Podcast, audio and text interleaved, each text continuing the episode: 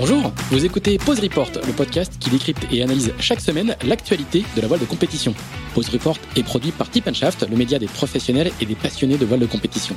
Tip Shaft, ce sont deux newsletters hebdomadaires en français et en anglais, des podcasts, des événements, des formations, ainsi qu'un festival du film et un studio de production de contenu que vous pouvez retrouver sur tipandshaft.com. Je suis Pierre-Yves Botrou et je vous souhaite la bienvenue dans Pause Report.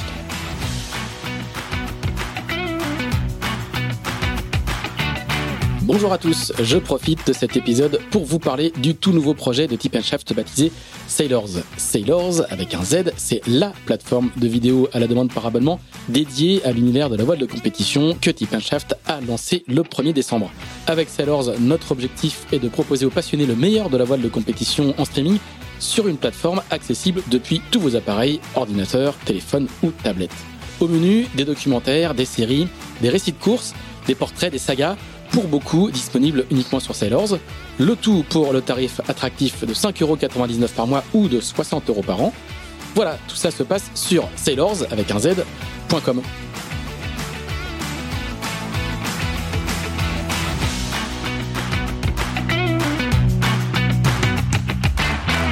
Bonjour à tous, bonjour à tous et bienvenue dans ce 59e épisode de Pause Report le podcast hebdomadaire de Tip Shaft qui explique, décortique, décrypte et analyse l'actualité de la voile de compétition sous toutes ses coutures en compagnie des meilleurs experts. Nous sommes le mardi 8 février, il est 9h33 pour être précis euh, et nous sommes à la veille du coup d'envoi du premier One Ocean Summit qui de mercredi à, vendredi va réunir euh, plusieurs chefs d'État à Brest. Et donc nous allons en profiter pour parler euh, développement durable dans la voile de compétition avec trois intervenants. Euh, concernés par le sujet. Notre première invitée, c'est Imogen Dinham Price. J'espère que je prononce bien. Imogen, qui est consultante développement durable pour la classe IMOCA. Imogen qui doit nous entendre depuis Lorient. Salut Imogen. Salut Pierre-Yves. Voilà, je prononce Imogen à, la française, mais euh, tu es bien, euh, c'est bien un, prénom anglo-saxon. oui, exactement, ouais. Irlandais. Irlandais, voilà. Je, j'hésitais entre anglais et irlandais. Je me suis dit, je vais, je vais essayer de pas commettre d'impair. J'ai bien fait.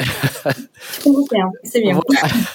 Notre euh, notre euh, second invité est lui aussi euh, irlandais. Il s'agit de Damian Foxhall, si je me trompe pas, qui s'occupe du programme de développement durable, qui est Sustainability Manager pour l'équipe américaine Eleven Hour Racing. Et Damian, il nous parle depuis le Québec où c'est où c'est la nuit, c'est la pleine nuit. Est-ce que tu nous entends bien, Damian Oui, bonjour Pierre-Yves, Axel et tout le monde. Euh, salut Damian. Et puis euh, le dernier est dans une destination euh, un peu moins exotique puisqu'il nous écoute depuis son fief médequin à l'entrée de la Gironde. À droite, quand on rentre dans, la Gironde, il s'agit de Lalou Roquerolles, dont la, carrière en multicoque serait trop longue pour être résumée ici, et qui est aujourd'hui aussi le patron de l'entreprise Lalou Multi, qui vient de mettre à l'eau un classe 40 100% recyclable, Captain Alternance, qui va être mené par Kenny Kiperol, et un petit peu par lui aussi, il va nous en parler.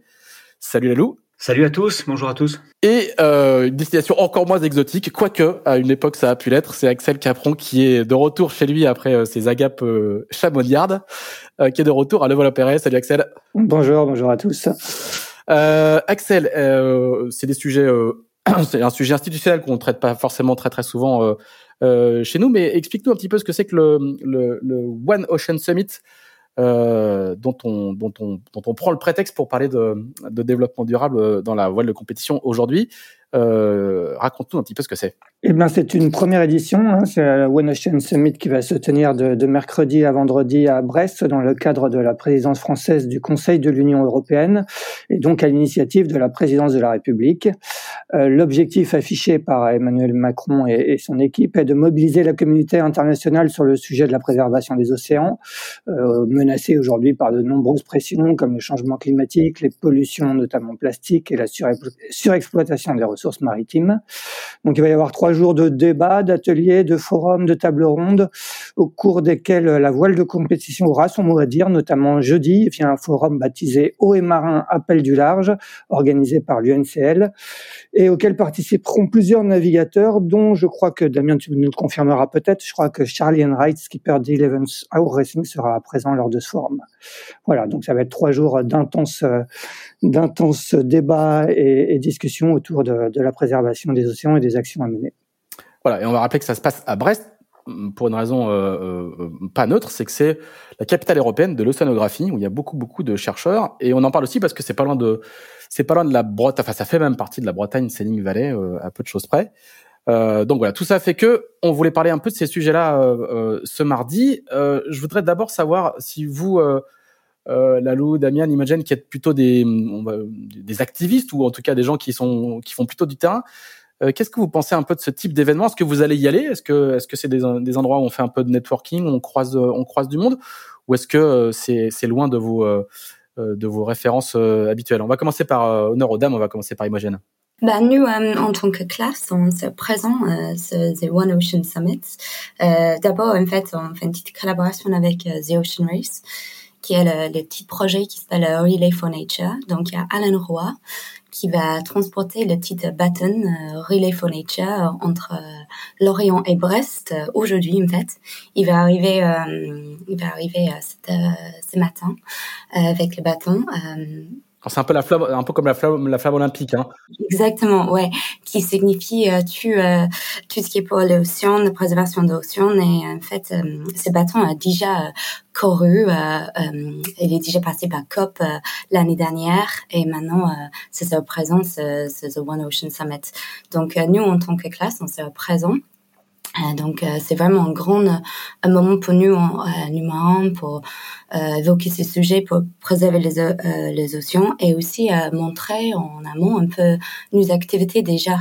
On a tout un programme scientifique au sein de la de la classe et on est vraiment les acteurs, le, le militant aussi, nous qui sont là pour déployer les boys, le petit instrument en mer euh, pendant l'Écosse pour pour alimenter un peu la recherche scientifique. Donc c'est aussi cette opportunité là qui euh, qui nous permet d'être euh, d'être présents sur le One Ocean Summit. Donc en tant que classe, c'est quelque chose d'assez important pour nous. D'accord, c'est des moments aussi de de networking et de représentation euh, qui peuvent jouer leur rôle. Damien, toi depuis le depuis le, Québec où tu vis une partie de l'année, qu'est-ce que tu penses de ce type de de ce type de grand route? Ben écoute, c'est ça rajoute à, une, à, plusieurs d'autres événements qui abordent le sujet. Mais euh, ça, c'est un, nouveau événement qui rajoute. Donc, c'est très, très bien. Ça, ça démontre le leadership de la France euh, au sein de ce sujet.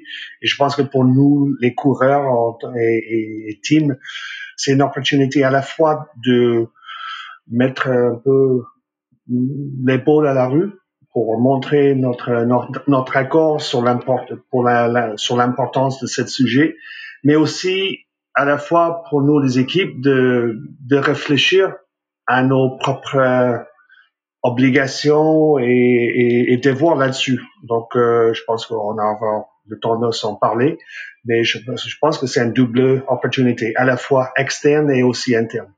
Euh, D'ailleurs, Charlie, notre skipper, va et parmi les invités, donc euh, euh, avec, euh, je pense que certains d'autres coureurs de la voile français. Donc c'est c'est un bon rassemblement sur un sujet important. Ok, Lalou, Brest c'est assez loin de, de, de Port-Médoc, mais est-ce que toi qui, as, toi qui as les mains dans la colle, qui a d'abord et avant tout les mains dans la colle, qu'est-ce que tu penses de ce genre de d'organisation? Alors écoute, moi je suis euh, complètement enchanté parce que d'abord j'ai été invité aussi donc à témoigner euh, et donc à prendre la parole euh, donc lors de donc jeudi soir pour Haut et Marin. Donc c'est un c'est à la fois un honneur donc tu vois, donc de pouvoir participer à ce genre euh, de d'événement parce que c'est un événement donc qui a une renommée euh, mondiale, qui reconnaît euh, la voile française. Alors en, ce qui me concerne, hein, je veux dire, je, je, donc voilà déjà de base, donc la voile française, c'est donc le, on va dire l'exception française donc de, de la voile avec bien sûr la, la, la Céline Vallée dedans. Donc ça, c'est une c'est une chance inouïe qu'on peut qu'on a nous, donc qu'on nous puisse nous donner donc cette euh, cette vitrine et cette euh, et, cette chance donc de pouvoir s'exprimer euh, donc à ce moment-là. Ensuite, bah évidemment donc ça va dans le bon sens parce que on commence à prendre vraiment conscience de la de l'importance donc des océans, de la mer donc dans notre écosystème et dans la, façon dont on va pouvoir donc gérer les, les générations à venir. Donc voilà, donc c'est un, c'est une première pierre, mais c'est une pierre vraiment extrêmement importante, euh, je pense, euh, pour euh, pour nous, nous marins, donc de marins de compétition, quoi. Mm, mm. C'est une sorte de reconnaissance officielle du rôle potentiel que, que, que vous pouvez jouer. On va on va rappeler, c'est un route très très officiel. Hein. Il y aura des chefs d'État, il y a Macron vendredi, c'est le c'est pas le salon nautique, quoi, avec tout le respect que j'ai pour le salon nautique. Oui, non, c'est ça, c'est tout à fait. Donc euh, c'est c'est une reconnaissance officielle donc au niveau international. Euh, donc de enfin en tous les cas en ce qui concerne notre notre métier, donc euh, de de la peut-être euh, de la représentation donc française de la du bah, du niveau donc de course au large dans lequel on peut on peut s'impliquer et donc derrière donc d'être témoin effectivement des des différents euh, des différents aspects donc de l'utilisation donc de nos océans. Damien. Oui, juste pour rejoindre ce que dit Lalou, donc c'est tout à fait naturel que la voile, euh, vu l'importance de la voile dans l'industrie, l'industrie de la voile en France, soit soit présente. Donc c'est très très bien. Euh, avant, avant de, de, de, de, parler de plus en profondeur de vos, de vos projets euh, respectifs, je voulais qu'on fasse un petit peu le point, si on, si on, si on peut dire ça comme ça, sur les, les enjeux environnementaux de, dans la course au large. On sait qu'il y a beaucoup, beaucoup de, de coureurs et d'équipes qui se sont emparés de ces sujets-là. Il y a beaucoup d'affichage, il y a beaucoup de messages. Euh, il commence à y avoir des choses concrètes qui sont en train de, de, de, de se faire aujourd'hui. J'aimerais bien qu'on essaie de faire un petit, une sorte d'état de l'art avec vous. Euh, il y a, y a bah, pas mal de choses qui se passent. Hein. Euh, il y a la vague, il y a des coureurs qui, qui, qui, qui, qui, qui s'investissent. Euh, on sent que ça bouge. Est-ce que, est-ce que ça bouge assez? Est-ce que ça bouge plus qu'avant? Euh, Quelle vision vous avez un petit peu de, de l'implication de, du milieu, du secteur dans ces, dans ces enjeux-là? On, on, on continue avec toi, Lalou? Écoute, euh, oui, évidemment, ça bouge. Donc, il y a, énormément donc de skippers qui, s'y intéressent. Après, euh, donc comme dans tous les milieux, il y a évidemment aussi donc du, greenwashing un peu dans, ce type d'activité. Et donc, c'est ce qui va être difficile aujourd'hui peut-être de, de, définir, c'est-à-dire ce, la, réalité donc euh, de, l'état de l'art et puis bah, ce, ce qui ce qui relate plutôt donc de la du fantasme. donc, il est très clair qu'aujourd'hui, euh, tous les skippers, et alors donc nous on le voit parce qu'on forme aussi euh, beaucoup de, jeunes skippers, euh, donc ont quand même cette notion de, respect de l'environnement, de respect des océans, de respect de, l'endroit finalement donc dans lequel ils évoluent. Donc ça, ça me semble assez évident. Tu sens, tu sens un changement de culture dans la génération, toi qui est vraiment en mode en mode passation entre entre Quentin Blamac et puis Kenny Piperol, tu ton boulot là, c'est vraiment de mettre le pied à l'étrier aux jeunes depuis depuis quelques années. Tu sens vraiment un changement de culture? Écoute, ouais, je n'ai vraiment la sensation. Alors, je me trompe peut-être, hein, mais euh, mais j'ai la sensation qu'effectivement, ils sont plus peut-être euh, plus attentifs à, voilà à l'utilisation qu'on peut avoir donc euh, de la mer, puis ils sont peut-être plus attentifs aussi donc aux, matériaux qu'on va employer sur nos machines donc pour pouvoir donc assouvir notre passion. Ouais, j'ai l'impression qu'il y a qu'il y a une, vraie conscience dans cette nouvelle génération donc de, marins de de l'environnement dans lequel on est. Ceci dit, tu vois donc il y a beaucoup d'anciens qui euh, comme Bilou entre autres, qui euh, qui en ont euh, conscience et qui effectivement peut-être donne la possibilité donc à des jeunes donc de pouvoir s'exprimer sur sur des sujets aussi importants que l'environnement maritime. Petite question pour Imogène. On, à l'IMOCA, on, voit qu'il y a beaucoup de coureurs qui portent ces sujets-là. Est-ce que d'où vient cette cette prise de conscience? Est-ce que c'est est-ce que c'est les coureurs tout seuls? Est-ce que c'est la classe qui qui les incitent Est-ce que c'est les sponsors qui font, euh, qui incitent aussi, pour ne pas dire qu'ils font pression euh, pour euh, pour certains? Comment le, c'est quoi la mécanique du mouvement? En fait, c'est un, vrai mélange. En fait, à la fois, on a, on a des skippers qui sont, qui, qui génèrent, en fait, euh, ces, ces, changements, qui poussent les autres vers une différente transition, euh, qui montent en avant euh, un peu les possibilités. On a carrément, bah, les anciens skippers, bah oui, comme, comme Bilou, qui, qui, qui est assez pionnier, pionnier, pardon, dans, dans ces milieux qui, euh, qui montrent qu'il y a des possibilités aujourd'hui. On a d'autres euh, d'autres skippers qui courent aujourd'hui, comme, comme Boris Herman, qui, qui porte un peu plus euh, les, les couleurs euh, par rapport au développement durable. Et c'est assez, c'est très motivant pour, pour les autres, pour les autres équipes. Et après, forcément, on a les équipes comme Eleven Tower qui, qui qui montrent quelques possibilités euh, euh, de comment fonctionne une équipe euh, ou comment euh, comment fonctionne une équipe à 100% bah, presque 100% durable et, entièrement dédié vers ça en tout cas exactement c'est possible donc c'est assez intéressant et nous on est on est dans une position euh, bah, comme une classe, que oui, aussi on peut euh, prier ce, ce règle. Et avec toutes ces motivations, ça nous, ça nous incite aussi de changer euh, une règle des classes euh, pour vraiment euh, trouver d'autres solutions aujourd'hui. Donc, alors on va, on va, on va venir, on va venir à, aux, aux, actions, aux actions concrètes que vous menez euh, euh, séparément et on, on, va traiter le sujet des règles des règles IMOCA Imogen t'inquiète pas. Je, je, finis juste le, le, tour de table avec euh, avec avec Damien est-ce que toi euh, de, de, ta position de d'Irlandais qui connaît très bien la France qui connaît très bien le monde anglo-saxon qui est dans une équipe américaine tout en vivant au Québec donc de, un peu de citoyen du monde de la voile Damien c'est quoi toi ton ta vision de l'évolution de ces, sujets-là en ce moment? Ouais, effectivement. Euh, en fait, j'aimerais bien peut-être. Euh, je pense qu'aujourd'hui, on est un peu loin de, des années 60-80 avec l'arc-en-ciel et euh, avec tout le respect que je dois à mes parents et d'avoir grandi une ferme. en fait, le, le réalité aujourd'hui, ça rapproche beaucoup plus à une une rapproche, une perspective, un environnementalisme moderne où on inclut le parti économique. Euh, c'est vrai qu'on a passé par une période où tu un peu le voile et puis grâce à les motivations des, des différents skippers avait euh, plein de projets euh, corporate social responsibility, je sais pas comment dire ça en français, euh, mais vraiment euh, des sujets qui tiennent au cœur, euh, par exemple l'albatros ou certains différents projets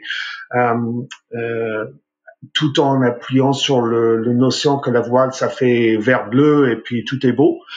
Aujourd'hui, on réalise que ce n'est pas de tout le cas parce qu'on est un sport qui a une demande, un besoin technologique très importante et donc un impact en, en conséquence.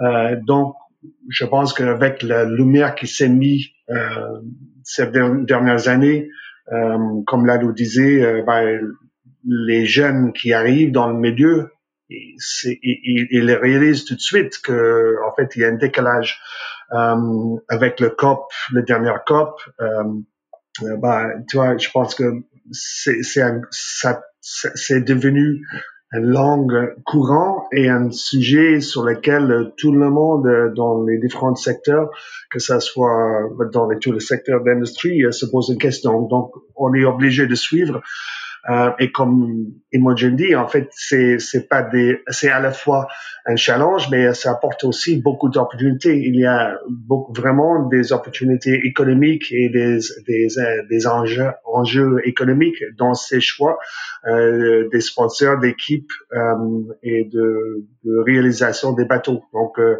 c'est un sujet qui, qui va prendre de l'ampleur et euh, comme on a parlé, il y a ceux qui sont déjà pris bien d'avance on pense encore à Bilou euh, et son projet qui avait en 2010 déjà fait un ACV sur euh, la construction des MOCA, qui était un peu le base de notre travail. Alors on va on va venir aussi on va on va on va plonger, dans ton projet juste après. L'ACV hein, c'est l'analyse du cycle de vie donc c'est l'analyse complète de la de la de la en l'occurrence de la construction d'un IMOCA et de son impact en termes de en termes de carbone. On, va y venir juste après. Euh, je vais passer la parole à, à, à Axel. Oui, euh, bah, du coup, on va, on va revenir vers toi, Imogen, pour, euh, pour parler un peu des, des mesures et, et de, de, comment la classe IMOCA euh, prend à bras le corps ces, ces, sujets de développement durable. Déjà, qui, au sein comment vous êtes organisé au sein de la classe? Est-ce qu'il y, qu'il y a une commission spéciale développement durable? Comment vous vous êtes organisé pour, pour adresser un peu tous ces sujets? Euh, la classe est déjà une association, donc euh, forcément on a des différentes commissions pour traiter euh, de, de, vastes variétés de, de sujets. Donc euh, on a juste une petite histoire, on a de, de bah, forcément on a notre comité d'administration. Après on a un comité sportif et en plus de ça on a un comité technique. Aujourd'hui, on avait un petit comité Development Job. On a commencé et ça nous permet de vraiment créer euh, notre euh, notre première charte MOCA, euh, qui est vraiment la charte pour suivre la vie quotidienne de toutes les équipes, pour essayer de comprendre l'impact et aussi optimiser l'impact vers un futur plus positif. Euh, Aujourd'hui, euh, je peux dire que le comité sustainability c'est un tout petit peu en stand-by parce qu'on traite pas mal de sujets aujourd'hui, euh, development job avec le technical committee parce qu'on est vraiment sur la partie euh, bah, la construction de bateaux et on aimerait bien améliorer un peu cette partie-là. Donc euh, comme ça, on a vraiment commencé à réfléchir par rapport à qu'est-ce que c'est notre impact global aujourd'hui par rapport à la construction de bateaux. Donc, on a mis en place un ACV obligatoire pour chaque chaque nouvelle construction. Euh, donc, euh, par exemple, l'équipe Eleven Sour était euh, déjà un tout petit peu en avant et a fait un super rapport ACV par rapport au dernier bateau. Et pour chaque nouvelle construction aujourd'hui, on, traite en interne euh, les ACV euh, de, chaque bateau. Donc comme ça, on va finir avec plusieurs rapports ACV qui, sont assez comparables parce qu'on on fait le même processus. Et après, on, peut commencer à diminuer nos impacts par rapport à chaque construction. D'accord. Donc tous les bateaux qui, qui vont sortir, euh, qui vont sortir dans les prochains mois là en 2022 vont euh, vont mesurer leur, leur l'analyse de leur cycle de vie, c'est ça? Exactement. Ouais. C'est c'est une Pour la construction, pour la juste pour la construction. Pardon, ouais, pardon. Ouais. Donc c'est seulement pour la construction. Pour la vie un peu quotidienne, les équipes sont obligées de de, de aussi euh, faire un bilan carbone. ils remplissent une, une petite calculette comme ça, ils comprennent un peu plus les actions, leur impact euh, dans la vie quotidienne, y compris les déplacements, euh, les événements, euh, le vie dans le chantier, etc. Et donc, mais spécifiquement, on fait les ACV pour la construction. Ouais. C'est peut-être qu'il faut expliquer pour les gens qui sont pas forcément familiers du sujet. Imagine, c'est que avant toute chose, il faut, pour, comprendre et pour essayer de progresser, il faut mesurer. C'est vraiment un, truc clé hein, qu'il faut vraiment bien bien comprendre. Il faut mesurer. Il faut que tout le monde mesure de la même manière. Donc il faut une mesure partagée, le même outil pour tout le monde et il faut que tout le monde mesure. C'est que à partir de là qu'on que, que, des actions peuvent être mises en place. C'est bien ça. C'est ça que j'ai compris des différentes discussions que j'ai déjà eues sur le sur le sujet. Hein. Oui, c'est exactement ça. Et nous, on est dans cette phase-là. On est en train de quantifier un peu toutes nos données pour comprendre mieux, bah, pour mieux comprendre pardon nos impacts. Et comme ça, euh, ça nous donne les pistes euh, d'amélioration et on peut commencer à mettre en place euh, des choses qui qui qui réduisent beaucoup plus notre impact. Mmh. Et, et de, je, je, me permets de continuer, Axel, excuse-moi. Et, et, imagine, et du coup, il y a bien deux secteurs un petit peu, un petit peu différents où les impacts sont, sont vraiment différents. Il y a d'abord la construction, la, la, production des bateaux, hein, qui, a, qui a un impact assez important. Et ensuite, il y a, euh, on va dire, le, le, le, fonctionnement des équipes, donc le déplacement, euh, le déplacement des marins euh, au départ des courses, le déplacement de toute l'équipe, s'il faut aller s'il faut prendre un avion pour pour réparer au Cap Vert ou aux Canaries parce qu'il y a une il y a une une avarie sur une transat, c'est pris en compte. Euh, voilà, c'est aussi ces deux, deux compartiments euh, euh, bien séparés, quoi. Hein. Exactement, ouais. Et nous sommes, nous sommes obligés en fait de séparer ces deux parties-là parce que forcément aujourd'hui on a des équipes qui construisent pas un bateau, il y a les équipes qui construisent, donc il faut traiter ces deux sujets un peu différemment. Et, du coup, toujours vous parlez de, mesurer ce, bilan carbone euh, à la fois de la construction et du fonctionnement des équipes. Est-ce que, est-ce que du coup, il y a aussi euh, une réflexion sur comment le, compenser? Est-ce que chaque équipe doit doit proposer des solutions? Comment ça se passe pour tout ce qui est compensation? Pour tout ce qui est compensation, bah, comme je disais euh, tout à l'heure, bah, on est toujours dans cette petite phase de mesurer et forcément, on a besoin de réfléchir à comment compenser euh, nos émissions. Donc, à, la fin de chaque bilan, on va forcément regrouper le bilan et voir la partie qu'on a besoin de compenser. Et aujourd'hui, il y a la solution euh, classique euh, qui peut être bah, la compensation euh, via le offsetting. Euh, donc nous, on peut forcément investir dans des projets, bah, le projet de Blue Carbon par exemple, ça nous intéresse parce que ça c'est lié à l'océan et, on peut trouver des, des, projets qui sont qui aident à préserver les niches océanographiques. Alors, c'est quoi le offsetting? Pardon. Je, Offsetting, c'est en fait, euh, c'est en fait, euh, on peut dire que ça c'est la décarbonisation de d'un autre secteur qui est pas forcément notre notre secteur. Et euh, on fait une espèce de compensation via la séquestration de, de carbone si je me trompe pas. Damien, je ne sais pas si tu veux aussi ajouter un petit lien là-dessus, euh, mais j'espère que la définition est correcte par rapport à ça. Euh, et donc, c'est en fait c'est la séquestration, euh, séquestration pardon, euh, de carbone. Euh, et aujourd'hui, on peut trouver des projets comme par exemple, on peut planter des mangroves pour, parce que le mangrove absorbe bien le CO2 dans l'atmosphère et on peut faire il y a un vrai équilibre entre le, carbone qu'on a mis et le carbone qui est absorbé par le mangrove par exemple. C'est ce que fait euh, Boris Herman, je crois. Hein. Exactement. Donc déjà, il y a les équipes qui ont leur propre initiative.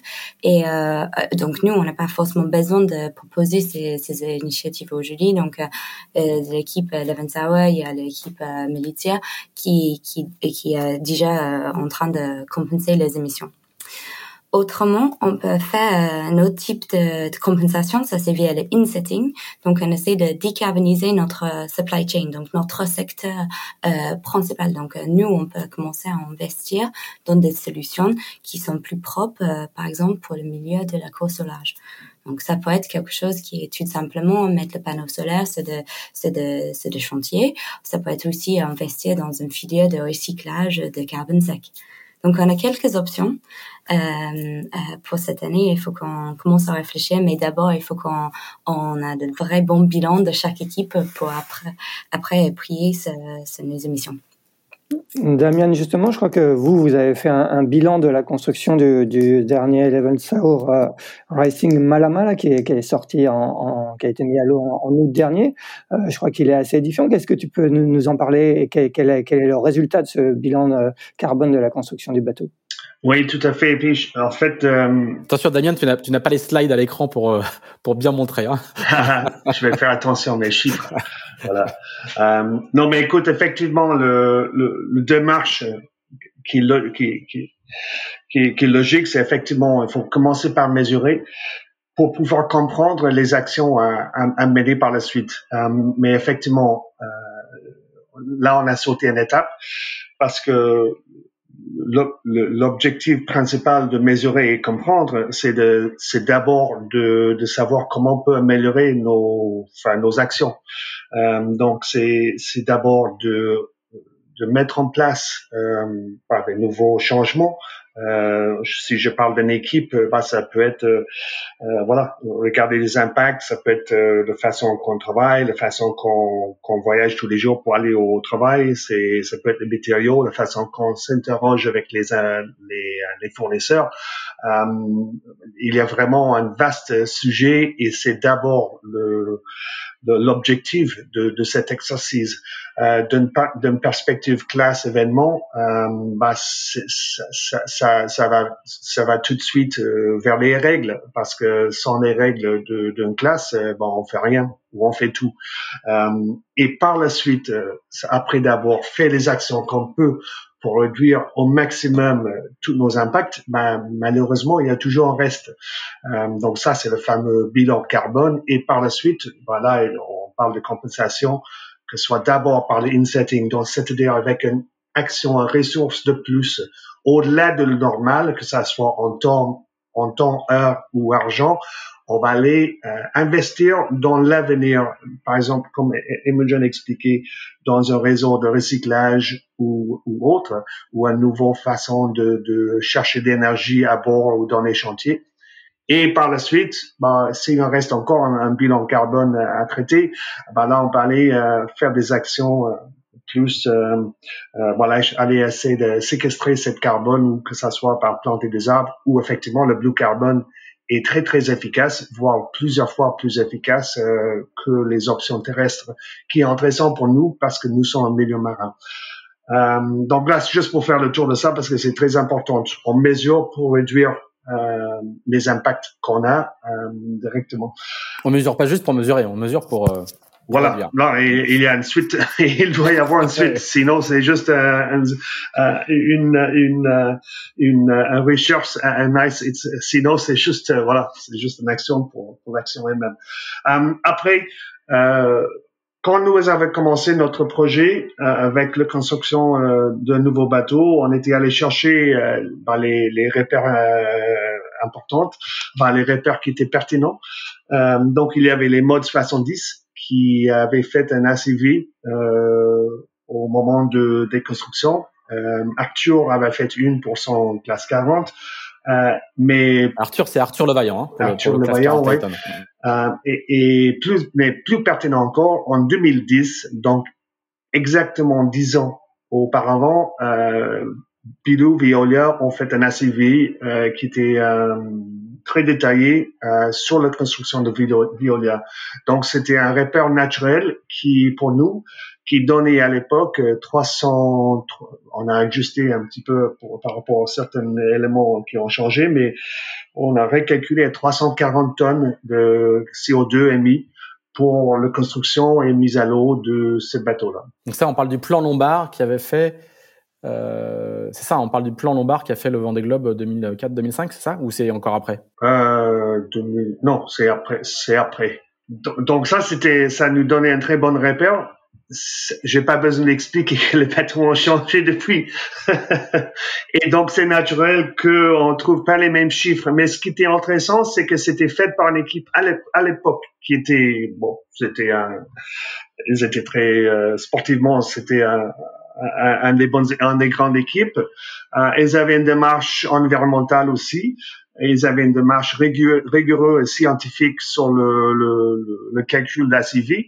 Donc, euh, ça donnait un très bon référence, point de référence. Et, et en plus, c'était cinq ans avant l'accord de Paris en 2015. Donc, euh, qui demandait d'ailleurs une réduction euh, de nos impacts de moitié. Euh, donc aujourd'hui, on tombe avec le l'ACV que nous avons mené pour le projet et euh, ben, le résultat, c'est qu'aujourd'hui, un EMOCA, ça, c'est plutôt dans le 500, 550 tonnes de CO2 émis pour une construction, réalisation bateau mis à l'eau. Donc, on est comme deux tiers euh, de plus. On n'est pas loin de doubler. Euh, un peu l'inverse de ce qu'il faut faire. Donc, ça pose des questions pour nous tous et euh, c'est un peu l'opportunité. Voilà, vraiment de pointer le doigt sur euh, les challenges qu'on a dans notre milieu. Puis, c'est pas juste notre notre milieu, c'est c'est c'est c'est un peu une, une, vitrine si on veut sur le le monde en général. Euh, donc euh, donc voilà. C'est 550 en, en 2021 versus 330 euh, tonnes de CO2 émises en, en 2010. Euh, Est-ce que euh, ce qui est intéressant, c'est qu'il y a des grandes masses en fait hein, euh, dans, dans les 550 tonnes de mémoire, parce que on a déjà discuté ensemble et euh, notamment au moment de la travail de Jacques Vabre, Damien. il y a la, la, la, plus grosse partie, enfin le, la, le, quasiment un tiers de cet impact-là, c'est la, la, construction du moule, si je me souviens bien. Hein. Ah, absolument. Et puis, en fait, c'est là où, si on dit qu'il faut réduire nos impacts de moitié euh, d'ici 2040, 2030, euh, euh, pour être en accord, en, en, synchro avec l'accord de Paris, ben, est-ce qu'on va arriver? Mais en fait, au sein de notre étude, on a démontré d'abord qu'il y avait des, des, vraiment grandes lignes où on peut tout de suite traiter beaucoup de tonnes. Donc, effectivement, dans les moules représente, euh, ça paraît étonnant, mais ça représente plus que 25% de le bateau, de, le bilan carbone de le bateau mis à l'eau prêt à naviguer, ou 50% de le bateau sort de, la coque euh, sort du chantier. Euh, donc pour les constructions comme l'Alou, c'est une évidence parce qu'en fait il faut faire un bateau, voire deux, parce qu'il y a un mannequin, un moule pour faire un bateau dans une euh, un procédé euh, classique. Euh, donc là-dedans, il y a beaucoup de déchets. D'ailleurs, sur l'ensemble de construction, il y avait plus que 50 d'impact. c'est lié à, les moules. Donc c'est là effectivement, je pense qu'il y a moyen de faire mieux parce qu'on navigue pas dans un moule, on navigue dans le bateau. Donc, on n'est pas obligé d'avoir des produits de haute modulus euh, pour la construction d'un moule il y a des sujets, euh, puis Lalo va les, les, expliquer un peu mieux, mais euh, il y a des, des problématiques parce qu'il faut qu'il y ait une consistency entre la thermo-expansion de, de moule et le coque au moment de cuisson. Euh, donc aujourd'hui, la plupart des constructeurs utilisent le même produit, donc c'est-à-dire le fibre de carbone mais il y en a déjà des chantiers et d'autres secteurs qui ont déjà commencé à utiliser des, des, des, matériaux plus, moins impactants. Donc ça, c'est juste euh, un premier sujet qui saute aux yeux quand sort, qu'on a fait notre rapport euh, parmi plusieurs. Mais voilà on va, on va la, la, la juste après, mais le, le ce qu'on peut, ce qu'on peut dire aussi du coup, c'est que euh, les, les marins qui font construire des bateaux dans des moules qui ont déjà servi, eh ben ils ont un impact euh, carbone euh, au niveau de leur construction qui est qui est qui est plus faible. Euh, et la deuxième chose, Damien, c'est que de mémoire aussi, euh, l'IMOCA euh, d'Eleven Savoir c'est un IMOCA à foil et les feuilles à eux tout seuls, ils représentent aussi une quantité euh, non négligeable de, de, de, d'impact carbone. Je crois, de mémoire, c'est 100 tonnes, c'est ça? Euh, Oui, exactement. En fait, euh, j'ai cherché les chiffres, mais vous êtes euh, vous êtes vous êtes correct. Donc effectivement, c'est les écoute, c'est les grosses différences entre le, bateau de Violia en 2010 et le nôtre aujourd'hui, c'est que à la fois les bateaux sont beaucoup plus complexes, avec un mélange de matériaux beaucoup plus important. expliqué Yandolo de, de silica, c'est que on peut, enfin ça, ça arrive qu'il y a un camion qui arrive de notre pays avec juste un plaque de, de plaque de mousse ou un, rouleau de, de fibre euh, haute modulus parce que c'était euh, euh, à la demande de, de, constructeurs, d'architectes. Donc c'est là où, on rentre, on, retourne quelque part aux règles. Et aujourd'hui, Imogen et son équipe travaillent justement sur certaines règles pour limiter euh, ces matériaux, pour simplifier un petit peu l'inventaire qu'on peut utiliser dans les bateaux et pour, pour pouvoir faire des choix, des choix plus euh, plus lucides quelque part. Donc c'est tout encore l'entrée de, mesurer euh, nos impacts. Alors, on, va donner la, parole à Lalou qui, justement, lui, a construit, il y a très peu de temps, un nouveau classe 40. Est-ce que, Lalou, est-ce que toi, tu as fait un, un, une ACV pour ton, pour ton classe 40 oui, tout à fait. Oui, on est, on a fait. Donc, euh, on a eu la chance de pouvoir travailler avec euh, un docteur en droit euh, de l'environnement qui nous a fait donc un ACV complet, donc du sourcing jusqu'au chantier, ensuite donc de la construction et le troisième scope ce sera donc l'exploitation, l'exploitation et la fin de vie donc du, du bateau qui, qui, est en cours et en tout cas qu'on aura une fois qu'on aura au moins déjà une saison avec avec ce bateau. Les, là, on est en train donc de, dépouiller l'ensemble des éléments. Euh, l'avantage donc de la construction qu'on a pu euh, réaliser euh, donc sur ce classe 40, c'est que on est donc sur une résine thermoplastique donc hélium produite là en l'occurrence par par et que cette cette résine, euh, on a eu la, le bonheur donc de, de, découvrir à la première infusion que avec, les ingénieurs sont arrivés avec. Alors on est toujours pareil, hein, on est sur des, des prototypes euh, donc euh, de résine, on est on est sur un développement donc lié donc à ces résines, mais qui sont quand même plutôt prometteurs. Nous on travaille dessus depuis 2014 et donc là ils sont arrivés avec une très bonne nouvelle, c'est-à-dire que l'ensemble des déchets produits donc justement ce que disait Diamer sur la construction donc du, du bateau, c'est-à-dire donc les bâches à vide, les euh, les drains, euh, les tuyaux de vide, les fonds de peau. Il y a énormément quand on construit. Alors après, ça dépend du principe de construction, mais quand on construit donc en infusion, on a énormément de, fonds de, résine donc qui restent euh, qui dans, dans les pots. Donc tout ça c'est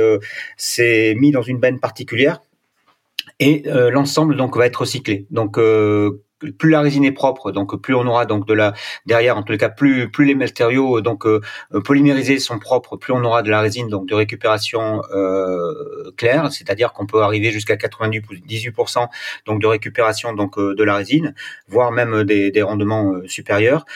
et plus elle est polluée avec avec différents plastiques, par exemple une bâche donc une bâche à vide qui est assez polluée donc une fois qu'elle a servi donc après l'infusion, elle est assez polluée par par le plastique donc qui entre en œuvre dans la fabrication de la bâche, à ce moment-là, on en refait des matériaux moins nobles, donc qui sont alors nous ce qu'on a vu euh, pour le moment c'est des plaques, donc euh, c'est des espèces de d'amalgame donc euh, de plastique qui permettent de faire des des matériaux de plancher, des matériaux de de construction, donc qui remplacent largement donc un aggloméré un aggloméré de bois.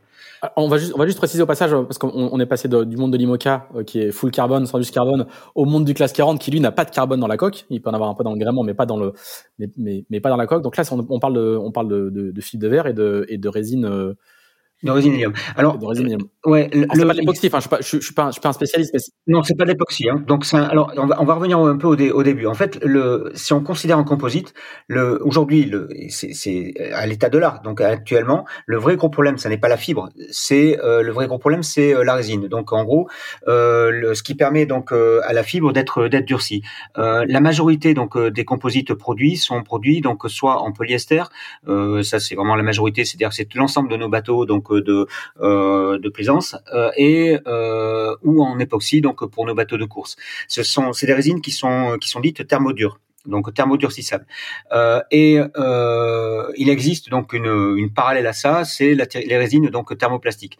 Le problème donc des résines thermodures, c'est que elles ne sont pas recyclables aujourd'hui. C'est-à-dire qu'en fait, le, la, la, recyclabilité donc de ces résines, c'est le broyage, l'enfouissage, euh, voire euh, le, le, fait donc les déchets valorisables, c'est-à-dire donc euh, le fait de les mettre dans des euh, dans des fours pour créer euh, de l'énergie derrière. donc on a un vrai problème donc de, de fin de vie donc des matériaux composites actuellement. Sur l'avantage des résines thermoplastiques, c'est qu'effectivement donc on, on, peut revenir au monomère, c'est-à-dire qu'on peut revenir donc à la résine brute avec les mêmes caractéristiques mécaniques. Nous, ça en a fait la preuve aujourd'hui, et notamment donc je reviens sur un point qui était que, que Damien a, a soulevé, euh, qui est extrêmement intéressant, c'est euh, le, les moules. Donc on a fabriqué, et donc on en a fait euh, la preuve là, on a fabriqué pour Arkema 4 donc un moule de bras arrière. on, parle, on parle de, de, du multi 50, enfin l'Ocean 50, le trimaran. Voilà, donc on change, on change de catégorie, on passe sur le l'Ocean 50. Donc l'Ocean 50. Mais on est toujours en fibre de verre et en. Non, là là on est on est sur du sur du carbone. Les bras de liaison sont en carbone, donc on a des bras de liaison. Donc l'Ocean 50 aussi rentre dans une catégorie où dans laquelle on, a, euh, alors même si c'est pas dit euh, comme ça, globalement, donc il y a un respect euh, malgré tout donc des, matériaux pour des questions de coût initialement, et donc on voit que finalement ça a des impacts positifs sur l'économie globale et, la recyclabilité globale de nos de nos projets. Donc un Ocean 50 aujourd'hui c'est des coques en verre avec des, des zones carbone, mais par contre des bras de liaison full carbone. Et c'est des bras de liaison donc qui peuvent être faits soit en infusion, soit donc euh, en pré-imprégné. Euh, on est sur des basses températures donc pour limiter aussi euh, donc les à la fois les coûts et à la fois donc les, les coûts en, en, constructifs bien sûr, mais aussi les coûts donc d'achat donc de la, de la, matière première. Donc et donc on est sur des températures d'environ 90 90 degrés on va dire à peu près. Ça marche. Et donc le moule de ces bras là alors le moule de ces bras-là, donc a été fait le moule A, les, moules de bras arrière ont été faits donc en résine 100% donc euh, hélium. On a déconstruit à la fin de la construction donc de nos bras de liaison, on a déconstruit donc ce moule c'est-à-dire qu'on l'a, nous on l'a, nous physiquement, hein, donc nous chantier, donc on, a taillé des plaques euh, donc euh, d'un mètre, donc ces plaques d'un mètre sont parties au broyage, et ensuite derrière donc dans c'est parti dans, un pilote donc de chez de Arkema, qui une fois donc le matériau broyé a extrait la résine. Cette résine, on en a récupéré 50 kilos. Et avec cette résine, on a refabriqué une pièce qui est le, le, carénage de bras avant euh, bâbord. Donc on a refabriqué une pièce avec la résine récupérée du matériau qu'on avait mis en œuvre pour la fabrication de nos, de nos moules. Donc là, on est sur un, sur une, euh, en tous les cas, sur, une, euh, un effet vertueux euh, total. C'est-à-dire qu'on a récupéré donc la, la, résine, on l'a récupérée à 95%, ce qui est quand même un rendement assez important. Euh, on a récupéré le monomère. Le monomère a été donc transformé et remis en œuvre donc dans une des pièces du bateau directement. D'accord.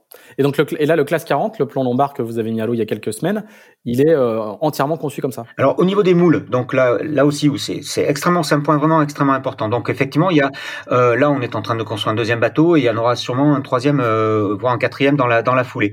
Donc il fallait qu'on ait des moules dans lesquels on puisse reproduire un certain nombre de, de pièces.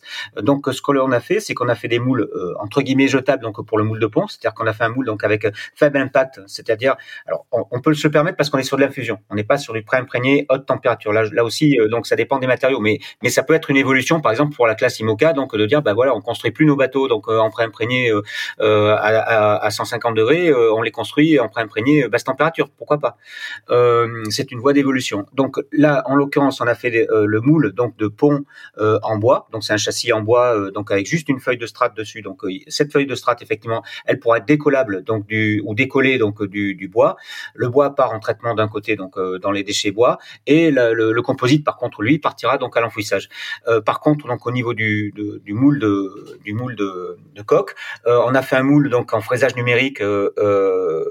Bah, d'ailleurs pas très loin de Lorient, chez SMM, donc qui est qui nous a permis donc de, de faire un moule, on va dire recyclable, à savoir qu'en fait, il récupère donc le, le châssis, euh, le, le, châssis, la partie euh, donc euh, mousse euh, polystyrène donc du, du, de la fabrication donc du moule. Une fois qu'on aura fini donc l'utilisation, alors on est limité dans le nombre de pièces qu'on puisse produire donc dans ce dans ce moule là. On est limité à environ à six pièces six pièces produites, six sept pièces produites. donc, mais par contre, l'intérêt c'est que ce moule va être récupéré donc par SMM pour pouvoir donc reproduire dedans donc bah, des soit du classe 40, soit n'importe quel autre type de, bateau. Donc ça, ça, ça, ça commence à être vraiment vertueux aussi dans l'utilisation donc de, nos moules. Et ensuite, dans ces moules, on produit des bateaux. D'accord. Et, et, Lalo, une petite dernière question avant que je de, redonne la, parole à Damien. Est-ce que euh, euh tu es encore coureur hein, euh, Est-ce que tout ça se fait euh, à performance égale et à coût égal? C'est évidemment une question ça, ça, ça, va être le, le, joker que tous les marins vont sortir à chaque fois qu'ils vont t'entendre parler. Bien sûr, bien sûr. Donc ça, c'était l'objet. Donc euh, sur le mini, euh, clairement, donc on a fait un mini euh, avant, donc le 900, clairement, on était, euh, on était sur, on était vraiment. C'est le premier qui a été fait avec, avec cette résine-là. Hein. Oui, tout à fait. Donc on n'était pas performance égale et on n'était pas euh, non plus à coût à coût égal. Bon, on était sur un prototype pur euh, pur et voilà. Donc on a évolué donc sur Arkema 4 où on était on va dire sur un rapport donc où, on va dire qui n'était pas donc de, un, un, rapport d'égalité donc mais euh, c'est il fallait il faut à un moment donné passer par là pour pouvoir donc euh, montrer euh, c'est la recherche quoi. Euh, ouais. Et là aujourd'hui donc la, le, le, le, classe 40 produit qu'on a produit donc chez Lalo Multi donc qui est le bateau donc que utilise Kenny, on est à performance égale, c'est-à-dire qu'on est sorti un peu plus léger aujourd'hui que Crosscall qui est son sister ship. Donc euh, en termes de matériaux produits, donc euh, composite produit, donc on est on est plutôt euh, satisfait donc du composite produit euh, et on, on est à coût égal euh, donc d'un classe 40. Euh, je veux dire, on se situe dans, dans un prix de marché moyen donc sur un classe 40 classique. C'est-à-dire que c'est pas le matériau ni la mise en œuvre du matériau qui va faire un surplus quant à quant, à, la, à, la, production donc du bateau. Et quant aux performances, ben, on le verra quand Kenny s'alignera sur la route du Rhum. Aujourd'hui, on a un vrai doute qui est pas lié à la résine elle-même, mais qui est plutôt lié donc à la, au matériau d'âme qu'on a utilisé, euh, qui est euh, un matériau d'âme donc euh, PET, donc compatible en fait avec cette résine euh, hélium par rapport donc à un principe de recyclabilité dans lequel on peut séparer à la fois le monomère donc de la résine, le PET donc derrière pour en refaire des bouteilles plastiques, de la mousse, ce que tu veux, et euh, la fibre. Euh, et donc il y a que cette mousse qui permet qui permet ça. Les mousses PVC ne le permettent pas aujourd'hui. Donc les mousses PVC qui sont couramment utilisées dans nos constructions. Donc cette mousse PET, on a un vrai gros doute euh, très clairement. Hein, donc qui est qui est qu'elle a des caractéristiques mécaniques un peu inférieures à la mousse à la mousse PVC. Donc il a fallu qu'on compense euh, notamment donc euh, ce, ce, manque de performance par rapport à la mousse PVC. Là aussi, on est sur des, des mousses qui vont qui vont évoluer, on est sur des choses qui vont évoluer assez rapidement. Mais on a dans cette mousse, par contre, donc en termes de bilan carbone, euh, quelque chose qui vient donc en deçà donc du bilan euh, global, qui c'est-à-dire qu'on a 30% donc de la fabrication de cette mousse qui est déjà issue du recyclage. Parfait. On, on, là, on aura vraiment fait tout le cycle de, de, construction du moule au sandwich, en passant par l'âme et les tissus autour des souris. Toute dernière question, les loups, sur, euh, enfin toute dernière, non, je pense qu'on verra en avant toi. Mais euh, euh, on entend que tu as trois, peut-être quatre bateaux euh, en commande, enfin deux, deux, enfin deux ou trois bateaux en commande en plus de, du bateau de Kenny.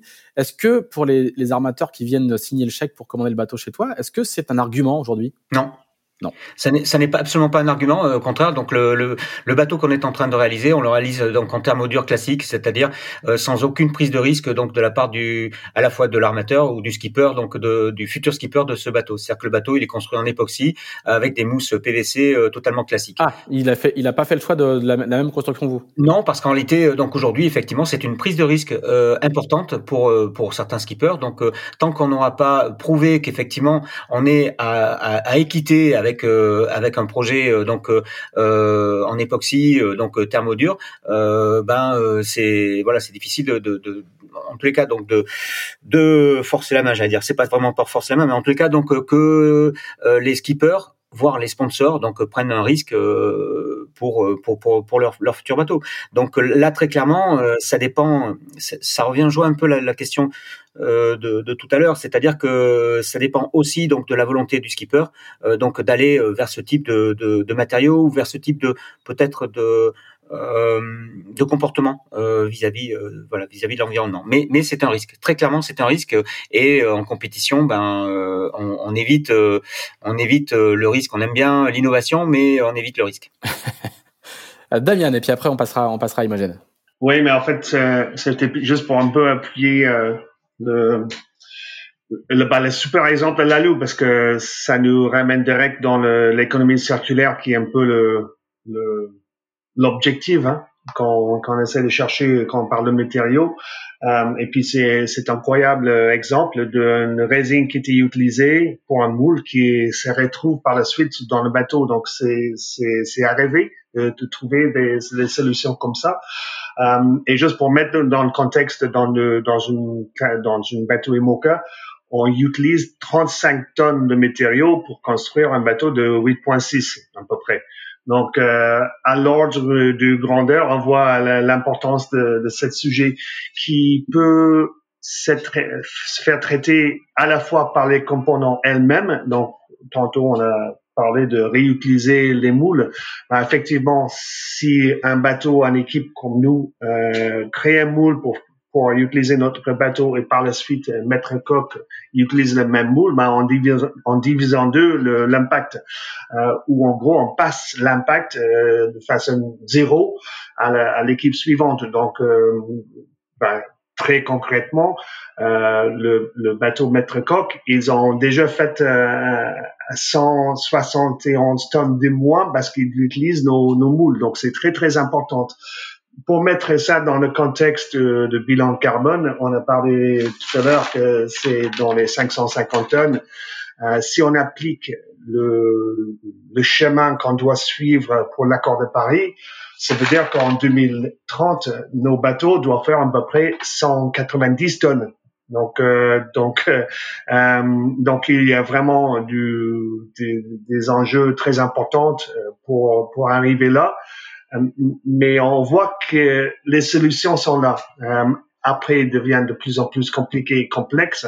Et c'est là on a besoin d'une bonne jauge pour nous permettre, les skippers, de faire les bons choix. Parce que si c'est toujours la performance euh, qui prime, bah l'aiguille va, va, pas bouger quoi. Ça va pas bouger assez, ça va pas bouger assez vite.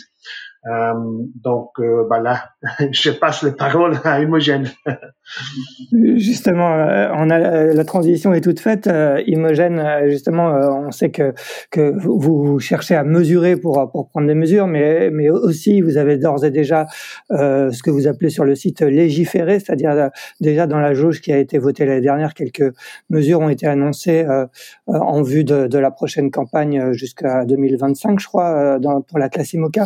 Quelles sont un peu ces mesures? Euh, On parle d'une voile verte, on parle d'autres choses. Est-ce que tu peux nous, détailler un peu euh, ce qui a été adopté par, par la classe oui, euh, en fait, oui, c'est exactement ça. On essaie depuis une, une règle de classe pour essayer de inciter euh, des, équipes bah, par exemple, tester d'autres euh, d'autres matériaux existants aujourd'hui. Donc, on a une, règle qui incite euh, les équipes de tester des matériaux alternatifs, le matériaux qu'on considère alternatifs aujourd'hui, alternatifs de fibres de carbone, par exemple, de résine de mots, de de résine sable qui sont biobasées avec des armes un peu plus euh, euh, vertueuses, bah, utiliser du POT recyclé, euh, le balse. Euh, donc on est vraiment dans, dans cette dynamique-là avec avec ces règles et donc ça ça veut dire que les équipes euh, testent des matériaux alternatifs sur des pièces non structurelles et démontables. Donc euh, on a un petit cas d'étude comme ça on peut commencer à expérimenter avec ces différents matériaux aujourd'hui et vraiment euh, créer un, bon cahier qui, qui explique euh, des matériaux qui peuvent potentiellement euh, remplacer le carbone et, et en commençant par les pièces non structurelles, on peut créer une bonne base pour, pour évoluer potentiellement euh, vers des pièces plus structurelles à l'avenir. Donc ça c'est une de nos, nos aujourd'hui. Donc ça c'est plus lié à la partie bah, composite du bateau. Et euh, comme, euh, comme tu disais, Axel, euh, oui, on a une, règle aussi qui est euh, sur le voile verte. Donc aujourd'hui, on a voté d'avoir une voile qui est définie comme, comme verte. Et, euh, et aujourd'hui, c'était assez compliqué à définir qu'est-ce qu'on entend aujourd'hui par une, une, voile verte? Euh, c'est pas simple parce que euh, finalement on a fait euh, on a fait tout le tour de différentes voileries euh, en Emoca pour entendre un peu leur perception aujourd'hui d'une voile verte et ils sont tous les différents ils sont des différents enjeux aujourd'hui ils sont qui sont pas faciles non plus les voileries sont aussi un peu partout dans le monde on n'est pas qu'en France donc on peut pas juste appuyer sur le circuit corps il y a certaines voileries aussi qui, qui euh, valorisent un peu plus euh, l'économie circulaire, d'avoir des voiles euh, recyclables. Aujourd'hui, on, on, sait qu'il y a une possibilité d'avoir une voile mocha qui est recyclable parce qu'il y a la voilerie qui est prise sur ça. Donc aujourd'hui, on a essayé de définir la voile verte par aussi une analyse de cycle de vie pour analyser un peu tous les différents éléments euh, qui sont considérés dans la, dans la fabrication d'une voile. Et comme ça, on va finir avec un système de, de points. Euh, et ce système de points nous permet de, d'indiquer si, si la voile est verte ou, pas. Alors ça, c'est une obligation à horizon 2023, hein, je crois. 2023, exactement. Donc on est toujours en cours de définir exactement, mais on va en passer par un ACV d'abord pour trouver le, le, le meilleur voile, voile verte ou, le ou trouver de, de bonnes possibilités. La, la définition d'une voile verte, c'est celle qui aura... Euh euh, un, un, impact carbone le plus euh, le plus faible quoi en gros. Exactement. Pas que l'impact carbone euh, parce qu'on considère d'autres indicateurs ou sa recyclabilité quoi. Recyclabilité ça peut être un autre indicateur la quantité d'eau qui est utilisée le, le, déchet qui est produit. C'est pas que l'impact carbone parce que comme je disais avant aussi on a on n'est pas en circuit court donc on, on a besoin de considérer qu'il y a d'autres voileries dans notre circuit MOCA qui qui qui travaillent. Mais par contre ils sont pas que en France donc forcément, euh, il y a des enjeux euh, un peu compliqués à, à, intégrer dans cette, euh, cette ACV. Donc on peut pas juste considérer la CO2 parce que parce que c'est un élément un petit, petit peu bon, je peut-être difficile à, à c'est très contraignant en fait. On a besoin de aussi réfléchir à d'autres indicateurs. Tu, parlais d'éléments non structurels en, matériaux euh, biosourcés. Euh, est-ce que, est-ce que déjà pour les bateaux qui vont sortir cette année, tu as des exemples? Tu, sais si des équipes se sont engagées dans cette voie-là? Bah, Il y a déjà les équipes, bah, Eleven par exemple, ils ont déjà commencé à fabriquer, par exemple, des, des trappes euh, avec des matériaux alternatifs, donc notamment le, le lin et l'époxy biobasique. Euh, donc ça, c'est quelques éléments qui nous, nous aident en fait. Euh, c'est ça crée une, une référence euh, aujourd'hui. On commence à voir des possibilités avec euh, avec des pièces non structurelles. Euh, on a d'autres équipes forcément qui sont en train de en train de fabriquer leurs pièces euh, non structurelles aussi. Et c'est bien parce qu'on en cite ces règles, mais aussi il y a forcément des éléments de, de compétition aussi. Donc c'est assez intéressant parce que il y a un vrai il y a un vrai enjeu derrière les équipes avec avec cette règle. Donc c'est une règle de, euh, qui, qui, qui, peut vraiment euh, qui peut aller un peu plus loin et ça, ça, ça pousse un peu plus l'expérimentation. Damien, tu voulais ajouter quelque chose? Ouais, mais en fait, euh, en fait, juste sur le sujet de de 100 de 100 kilos, euh, c'est vraiment une règle très intéressante parce que comme a proposé euh, euh, bah, un, des, un des architectes, euh, enfin Louis chez Guillaume Verdier, c'est que quelque part notre milieu, oh, nous sommes des innovateurs. Euh, Lalou, euh, toutes les équipes, ils ont des techniciens qui travaillent avec les matériaux, qui cherchent. Enfin, c'est la base de la voile. Euh, donc en fait, cette ressource qu'on a, qui est innée chez nous, euh, c'est là, on a la possibilité de faire la transition à quelque chose plus euh, plus vertueux et euh, il faut juste les inciter avec les bonnes règles et, les bonnes euh, les bons appuis. donc, ce genre de règles, ce qui est intéressant, c'est que ça laisse les options, l'option aux équipes de faire leur propre choix, mais guidé par, par un jauge. Donc, c'est pas un c'est pas un jauge IOR qui fait euh, des effets euh, inconnus et pas désirables. C'est un, c'est un jauge, c'est un jauge qui est, qui est basé sur un ACV qui, qui est réfléchi, mais qui laisse l'option aux équipes de faire leur propre choix, qui va changer dans le temps parce que peut-être euh, du lin qui est un matériau très intéressant en, Bretagne, bah ça va être euh, plus impactant si on achète ça en Sud-Afrique ou en Australie. Euh, donc euh, et puis la façon que on est incité par les jauges, c'est pas juste parce que le bilan carbone est mieux, c'est que ça permet de d'améliorer quelque part la performance de bateau euh, euh, par rapport le, de quantité de ballast ou enfin c'est un index. Donc euh, euh c'est un, c'est une première démarche. Ça, ça représente juste un petit pourcentage du poids total du bateau mais c'est une démarche importante parce que ça ça, ça commence à faire réfléchir toutes les équipes au sujet. Euh, et par la suite comme fait déjà Lalou déjà on va arriver à trouver des endroits plus importants avec plus de masse où on peut chercher, euh, on peut mettre un peu plus de matériaux euh, beyond business as usual. Donc, on pense au capot de roof, euh, aux, enfin, aux, parties de bateau non structurelles. c'est possible et c'est un premier pas.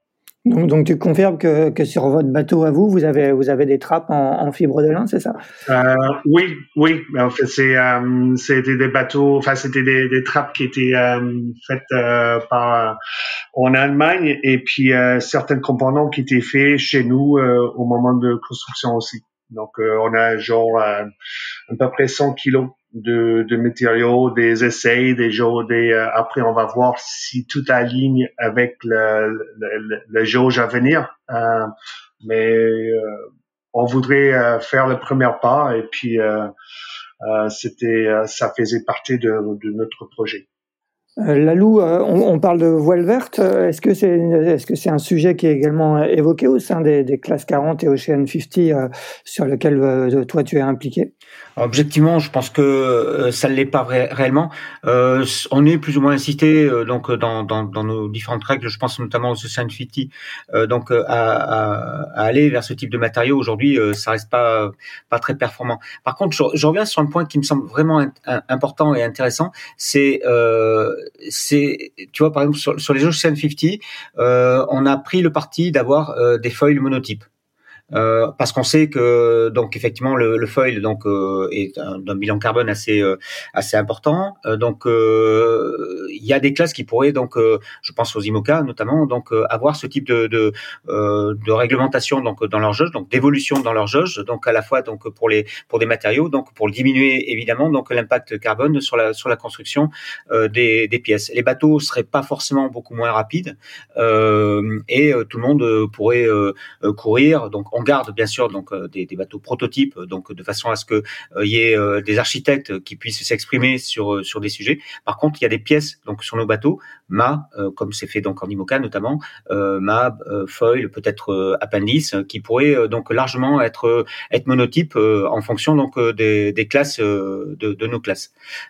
ça, ça me semble important et c'est une évolution donc importante pour que demain effectivement on ait une et c'est ça peut-être vers vers, ce vers quoi on tend, c'est-à-dire donc euh, qu'on ait euh, des, des classes, qu'on ait euh, des coureurs, qu'on ait donc des bateaux de course euh, qui puissent être euh, plus vertueux, euh, dans lequel on n'entend plus donc de réflexion nous disant bah ouais mais vous savez bien vous traversez l'Atlantique sur des bateaux qui sont qui, qui développent donc des des des, des, des, bilans carbone complètement complètement absurdes.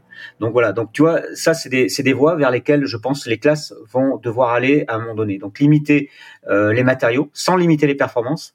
Euh, de façon à ce que euh, bah, il y, ait, y ait un impact à la construction qui soit moins important. Il faut rappeler d'ailleurs que le vainqueur de la, de la Transat Jacques Vabre, le bateau de Sébastien Rogue, la Primonial, c'est un bateau de 2009 hein, en Ocean 50. Hein. Ouais, tout à fait, et, et, et, donc ça veut dire que là aussi on a réussi donc dans cette classe donc d'Ocean 50 euh, à, à, à, organiser notre jauge, on va dire à la restreindre, à la réduire. Alors ça fait pas des bateaux moins spectaculaires, c'est pas parce que les bateaux volent pas euh, donc qu'ils sont moins spectaculaires.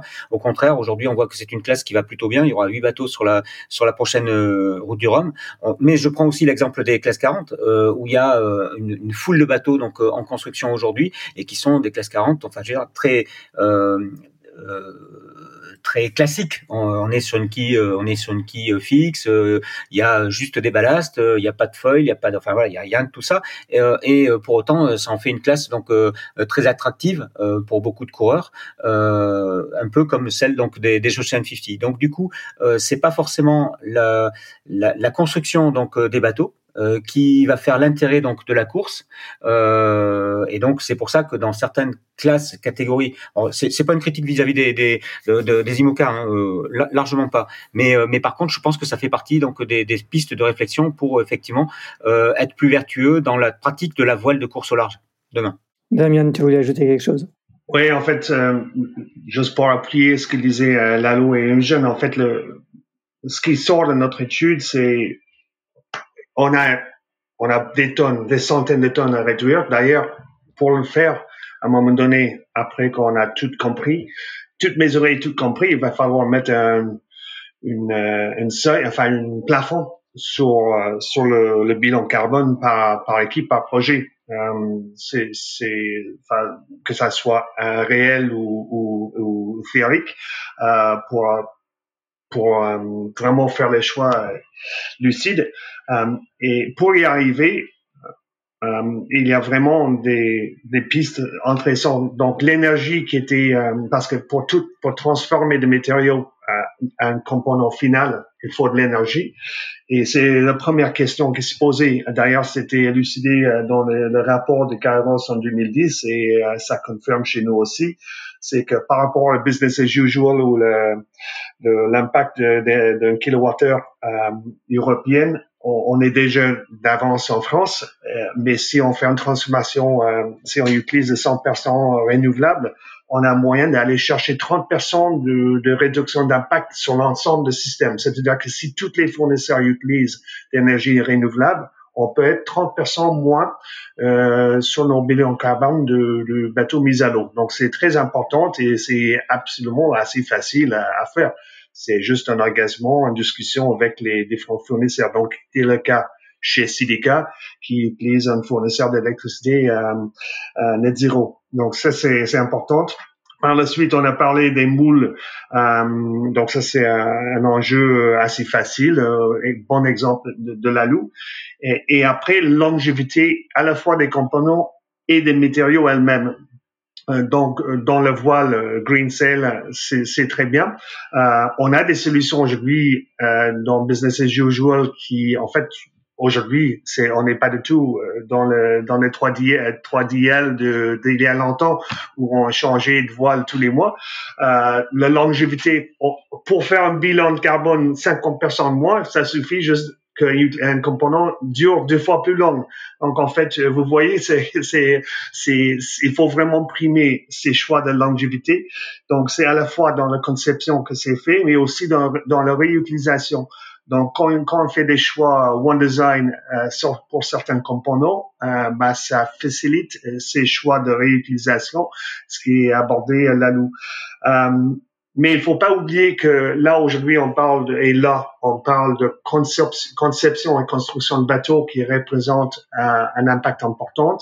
Mais sans l'ensemble de nos de notre scope qui est de construire et courir sur les bateaux, la construction représente juste 10 ou 20% de l'impact total si on si on imagine qu'un bateau dure euh, à peu près 10 ans. Euh, pour son première vie en compétition.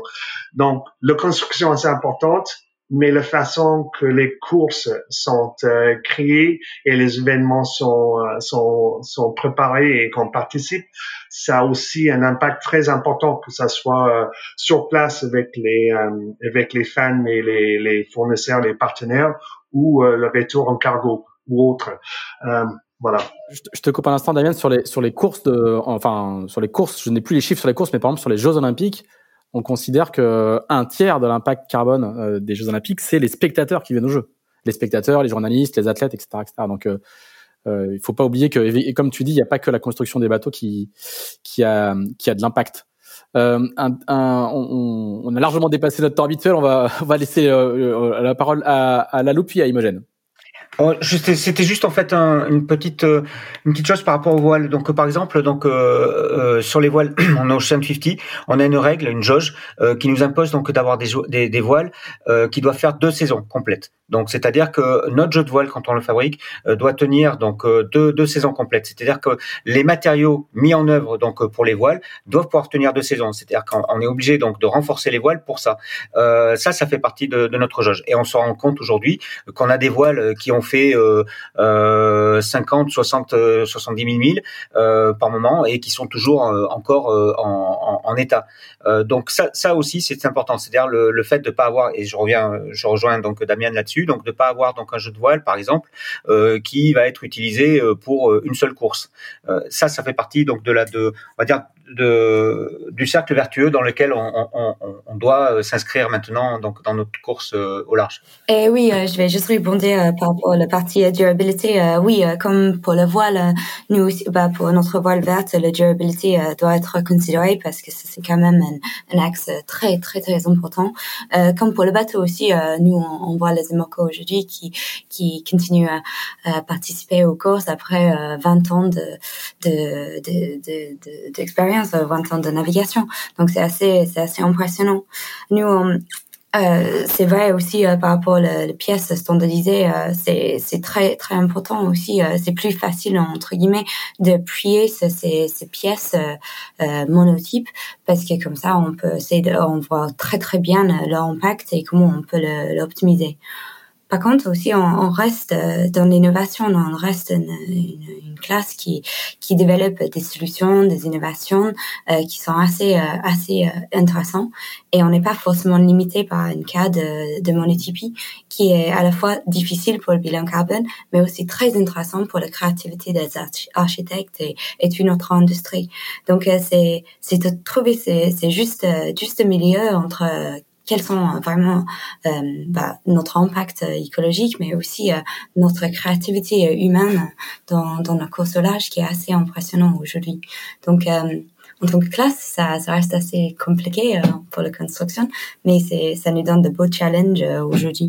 Et, et juste pour finaliser par rapport aux événements et, et la construction, parfois on est un peu, oui, aborder un peu par rapport à la construction et le fait que ça c'est vraiment quelque chose qui est polluant mais euh, on a besoin de prendre conscience que c'est pas c'est pas que ça qui est dans une campagne euh, et moqueur classe 40 etc euh, et c'est souvent euh, oui lié aux déplacements qui sont qui sont peut-être le facteur un peu le plus polluant. Qui peut avoir beaucoup, beaucoup d'impact. travail, parfois, partout.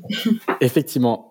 Eh ben, écoutez, merci beaucoup, euh, merci beaucoup à tous les trois. Le sujet est très, très vaste. On a, on n'a que un tout petit peu abordé, je, je retiens deux choses. C'est la, la, multiplicité des solutions, donc ça c'est plutôt une bonne nouvelle, euh, et le rôle euh, extrêmement important de la régulation et des règles, et le rôle des classes dans l'établissement de règles qui vont inciter les coureurs euh, à, à faire, euh, les coureurs les équipes à faire toujours, et les techniciens à faire encore et toujours mieux.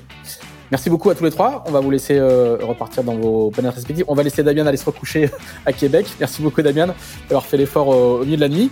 Euh, et puis euh, on va vous laisser aller à Brest pour ceux qui vont à Brest cette semaine pour le, le One Ocean Summit.